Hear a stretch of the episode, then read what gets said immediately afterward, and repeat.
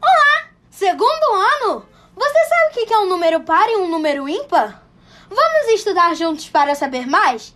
Venha comigo, Larissa Martins, na audioaula da semana 16 de novembro.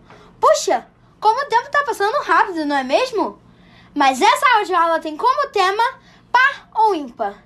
Então, vamos lá! Um par é um grupo de duas coisas para formar um número par. Não pode ficar sozinho, precisa sempre estar acompanhado. O número 2 é par. O número 1 um é ímpar, pois ele está sozinho, não forma um par com ele. Agora, me diga, e o número 4 é par ou ímpar? Isso mesmo! O número 4 é par. Ele forma dois grupos de dois. Nenhum elemento fica sozinho. Ficam em par acompanhados. E o número 3 é par ou ímpar? O número 3 é ímpar. Ele forma um grupo de dois e tem mais um elemento, que fica sozinho. Então o número 3 é um número ímpar.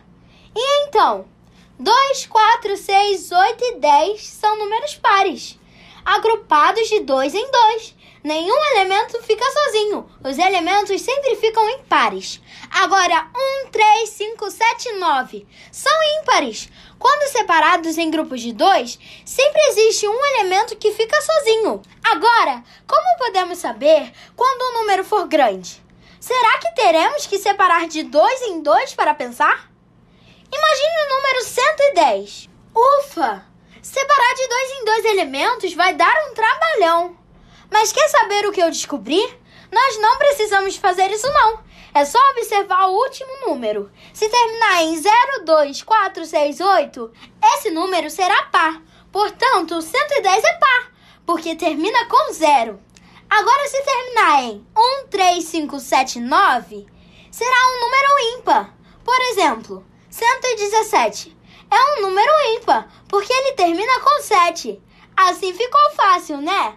Pense outros números e veja se consegue descobrir. Tchau, tchau e abraços virtuais!